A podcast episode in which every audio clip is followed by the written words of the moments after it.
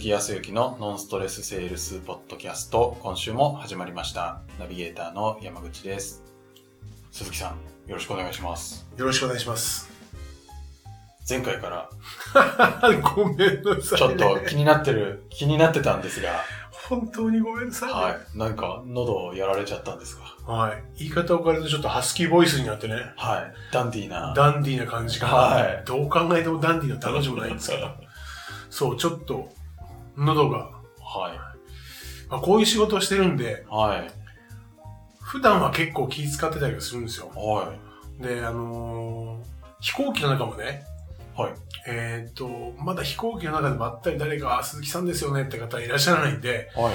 あ、でも空港ではね、何人かお会いしてる方は知ってると思うんですけど、結構やっぱり喋れなくなったらはい。アウトなんで、そうですよね。そうそう、はい。このポッドキャストも、はい。と思って、えっ、と、必ず携帯用のマスクっていうのを用意していて、最近は面白いんで、マスクの中に湿らせられるような、あ、なんかありますね。ウェットティッシュ入りのはい。があって、はい。それ結構、あの、いいんですよ。おー、いいんですね、やっそう。そこにね、ちょっと、あの、かみさんが、ぱ。はい。ちょっとアロマをやってるんで、ちょっとアロマオイルとか、あとへミントのやつをちょろって入れたらいいよっては入れて、飛行機の中とかはやるんですけど、はで、さらに、あのいろいろと、まあ、今年は、まあ、でもまあ基本沖縄と東京が多いですけい。ど、はい。郊外って泊まる時とかも、ホテルじゃないですか。はい。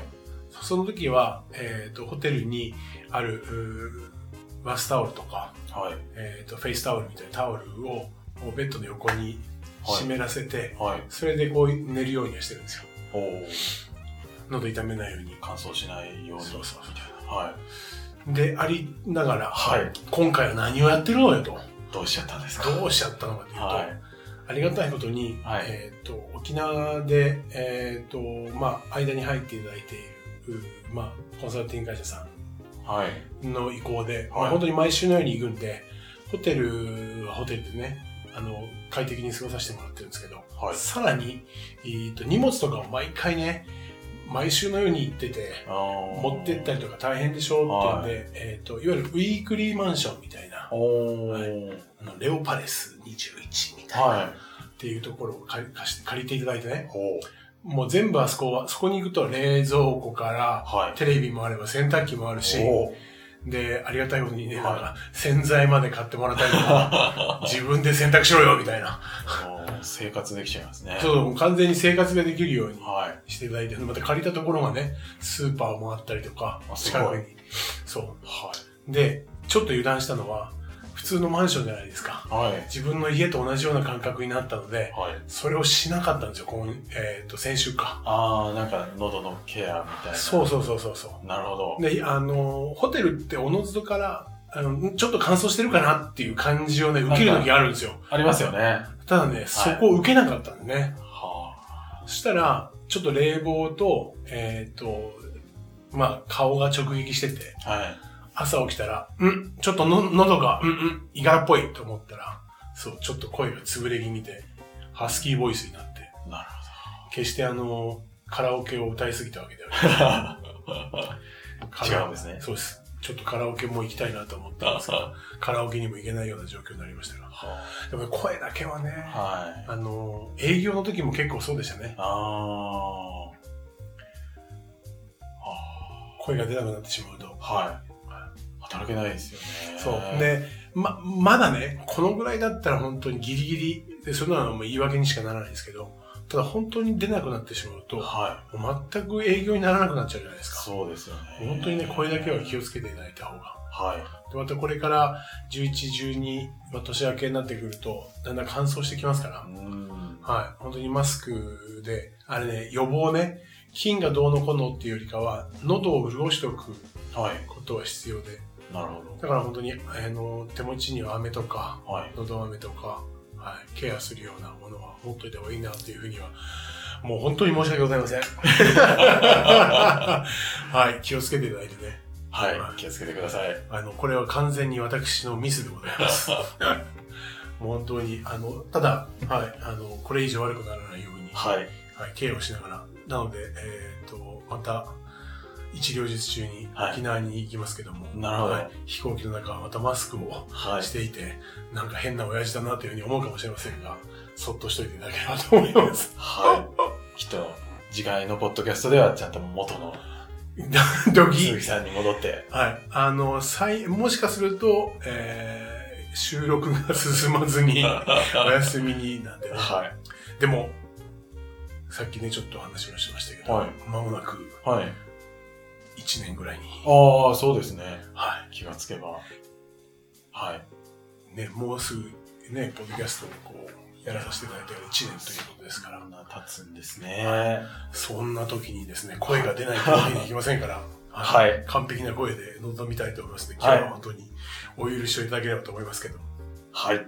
お願いします。はい。で、まあ前回ちょっとお話をしたのが、はい。えー、改めてね、えっ、と、この9月入って、えー、下期、はいまた半期ね、皆さん頑張っていただくのに、えー、リズムに乗っていい形で進んでいただいている方もいれば、はい。なんかこうちょっと違和感を感じてね、うまく伸び悩んで、うまく伸びないなとかっていう方、そうすると、ちょっと立ち止まって振り返ってみると、そのいわゆるセールサイクルっていう、えーアプローチ、プレゼンテーション、クロージングとかというような一つ一つの枠の中のその意味合いっていうところがちょっとずれていて、はい。もしかするとプレゼンでしなきゃいけない部分をアプローチでしちゃってるかもしれないし、ないしは本来、えっ、と、クロージングっていうところだクロージングできちっとしなければいけないところを、まあ、実は、えーしていなかったりとか、うん。まあちょっとしたズレで、はい。えっ、と、数字に反映しないんじゃないかっていうような話を前回そのアプローチの部分でね、はい。ちょっとしました。はい。はい、前回は、えーまずは親しくなってね、仲良くなって人間関係の構築、はい。そして相手のことを知り、はい仲良くなっていただく。そして向こうも自分、こちらの営業側の持ち合わせているサービスであるとか商品、その周辺のその目的に対して興味関心を持ってもらうはい。というのがアプローチです。はい。ですから1回でアプローチを終わらず、はい。何よりも相手が純粋に私営業マンであるとかその営業マンの人があーさ、えーと興味か営業マンが持っているサービス商品等々に興味関心が持っているっていうところまで行って初めてプレゼンテーションですよ、というようなお話だったんではい。今日はじゃあそのプレゼンテーショプレゼンテーションのお話ン。はい。プレゼンテーションはい。プレゼンテーションっていうとどんなイメージがあります？うーん。商品説明。まあ間違いないですね説明ですね、説明ですよね。ね、営業にしてもコミュニケーションにしても、ちゃんと相手の話を聞いて、聞き切るぐらい聞きなさいっていうんですけど、はえーここでは、プレゼンテーションというところは唯一こちらが説明をしていきます。い。はい。唯一なんですね。はい、唯一説明をしていきます。はい。その説明の仕方はい。というところにポイントはあるんですけど、なるほど。そもそもプレゼンテーションはその商品を説明するんですけど、はい。えっ、と、先ほども、あ前回もおアプローチっていうのは、相手が興味関心を持ってもらうところがゴールですっていう話をしていましたが、はい。プレゼンテーションも日本語に直したら、アプローチが興味関心はい。であると、プレゼンテーションは何かっていうと、選択する。選ぶ、選ぶ、選択。および、えー決定。選択決定。はい。山口さんが言うように商品の説明はするんですけども、はいその中の商品を自らが選び、考えて選んで、はそして決定していく。い。なるほど。お客さん側からし考えたらってことですよね。そうです。お客さん自身がはい。そもそも興味関心を持って聞きます。はい。そうすると興味関心を持っていることっていうのは、そもそもなぜ興味関心を持つかというと、はい。その人がこうなりたいとか、はい。こういうところに問題とか課題があるんで何とかしたいっていうものの、いわゆる解決として、その商品サービスがあるはい。わけですから、はい。そうなると、この商品サービスが自分の欲求問題課題に対して当てはまるのか、解決してくれるのか、っていうことを考えて、はい。そうか、これだったら自分の欲求は満たされるな。はい。そうか、これだったら今持っている問題課題が解決できるな。というふうにはい。選んで考えて決定してもらう。これがプレゼンテーションなるほど。というふうに考えています。はい。一見プレゼンテーションっていうと僕なんかね、えー、前回アプローチっていうのは恋愛のアプローチみたいな言い方をしましたけど、はい。実際僕のプレゼンテーションは当時ね、はい。プレゼンテーションっていうとテレビとかのね、えー、とドラマとかである、はい。えー会議室にね30人ぐらいガーっていてはい。そこになんかちちっちゃい会社の企画会社のね、えー主人公とその上司がいてドキドキしながらはい。自分の会社の商品をパワーポイントでねはい。プレゼンテーションするってああいうもういわゆる説明だけうん。自社の商品はこれがいいんですこういうところが強みですこれがいいんですはいっ。ていうようなプレゼンテーションだと思ってたんですけど、はい。今考えれば、選択してないし、うん。まあまあ中では選択するために考えているんでしょうけど、そこに重きがなかったですよね。うん相手、そう、相手の気持ちになった時には相手がそれを自分に合うものか選択していて、あ、これでいいんだって決定するためのものであるっていうことの、こっちの意識がないと、うん。なるほど。そこをアプローチのところからプレゼンのところにつなげていくと、はい。そもそも興味関心を持っていた自分の欲求、問題、課題を解決してくれに対して、相手が選択、決定をしていくわけですね、考えて。はい。そしたらこっちはどうするかといったら、選択しやすいようにしてあげる。うん。決定しやすいようにしてあげる。なるほど。どうやったら選択しやすく、はい。決定しやすいのか。そうですね。どうやってやるんですか？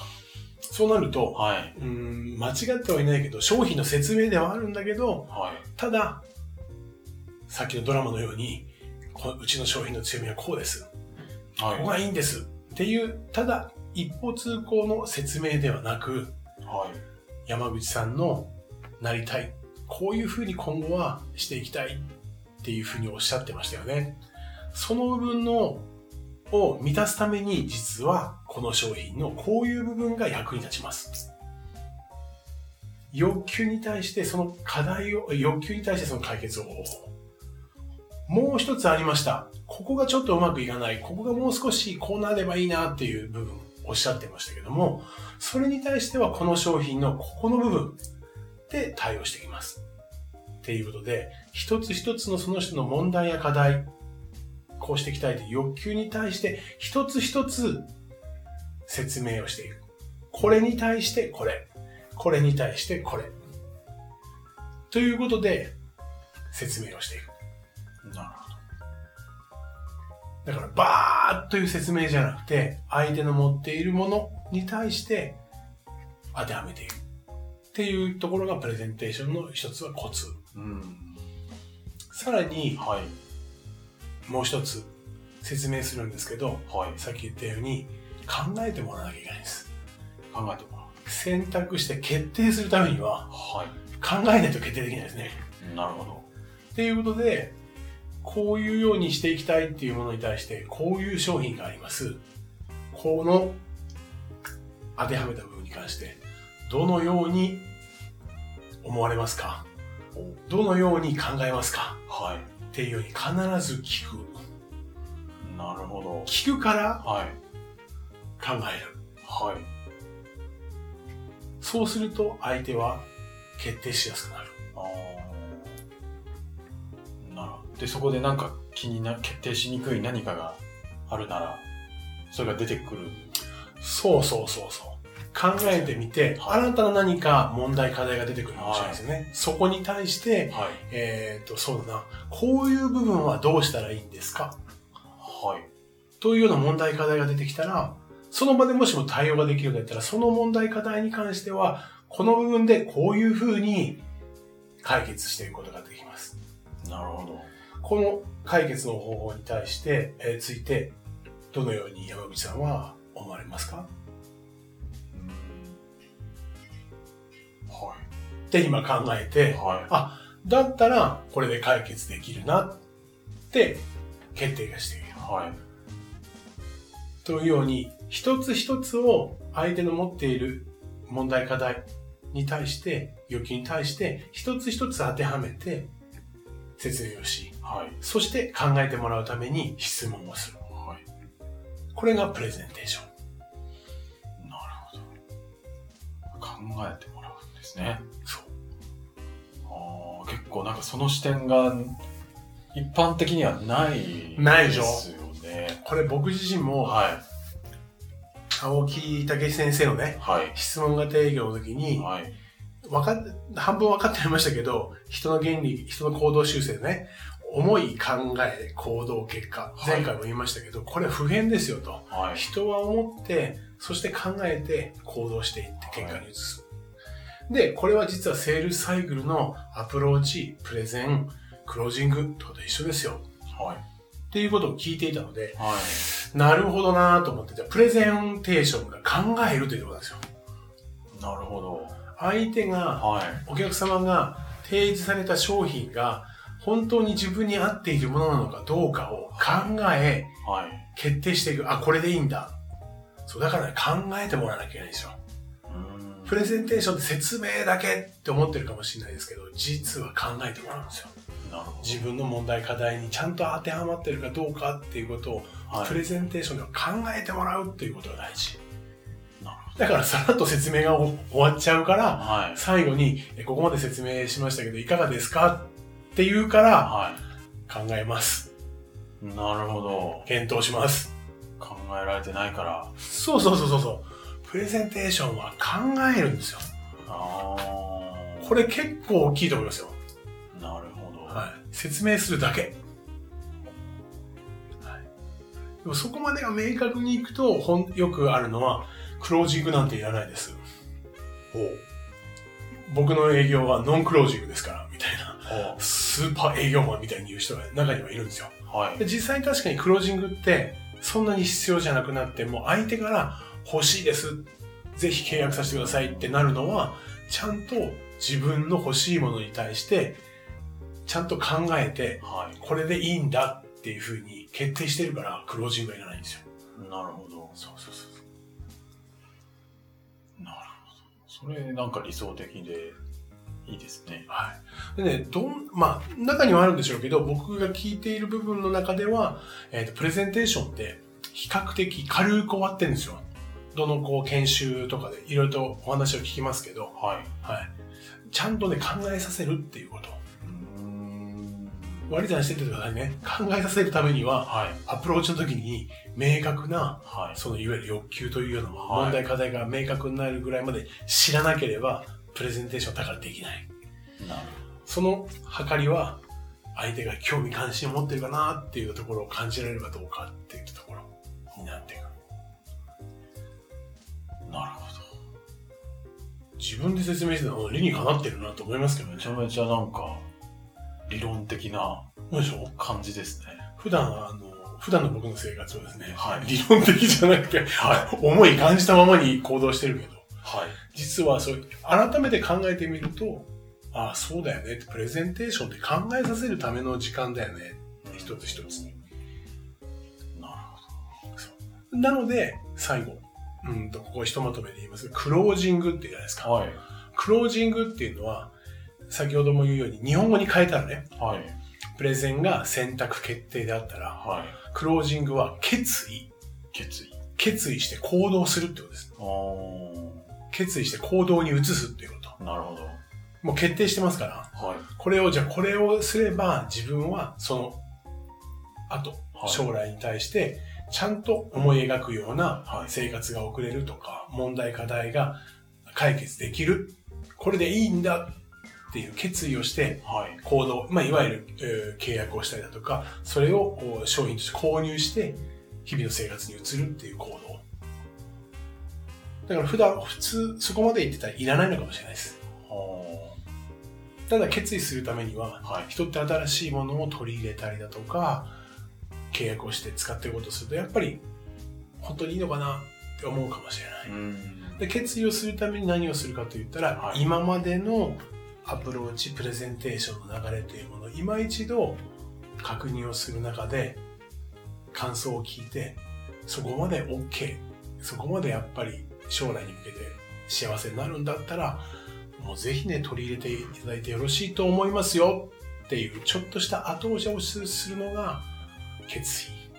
そして、押してるから、一歩がはみ出して行動に移せる。これがクロージング。はい。はい。ということになりますね。ありがとうございまいいですか？す。はい。なので、ちょっと、アプローチ、プレゼンテーション、クロージングっていうと、どうしても横文字っていうか、カタカナであって、はいえー解釈としてはいろんな解釈ができちゃいますけど、ん僕なり、僕の経験したり、えーとすごく、いろいろな営業を考えていただいていらっしゃる研究してる人とか、先生方からお話を聞いたところをまとめていくと、今みたいにアプローチっていうのは、純粋な相手がこっちに興味関心を持ってもらうということ。プレゼンテーションっていうのは、今日言った選択肢、決定してもらうということ。そして選択して決定をしてもらうためには考えるということが必要。そしてクロージングは決意して行動に移す。そのための後押しをしてあげる。うんなるほど。はい、これが明確なセールスサイクル。はい。ちょっと今一度考えていただいて、はい自分の普段話していることが、はい。ちゃんとそこに当てはまっているかどうかっていうことを、まあ、秋の夜長にね、考えていただくのもいいのかなと、いうふうに思いまして、はい。前回今回とお話をさせていただきたんで。はい。でもね、言葉で言ってますからなかなか難しい部分もあるかもしれません。そうですね。そこはもう本当に、はい。あの、お問い合わせいただければ、はいまた細かくご説明もね、はい。はい、常にしてますんで、はい、と思います。よろしくお願いします。はい。はい。ありがとうございます。では最後にお知らせなんですが、ノンストレスセールスポッドキャストでは皆様からのご質問をお待ちしております。例えば今日のお話を聞いて、実際私のはどうなのみたいなご質問とかも全然大歓迎なので、ぜひご質問ください。えー、YouTube と Podcast の概要のところに質問フォームがありますので、うんそちらからご質問いただければと思います。はい。では今週はこちらで終わりたいと思います。また来週お会いしましょう。ありがとうございました。ありがとうございました。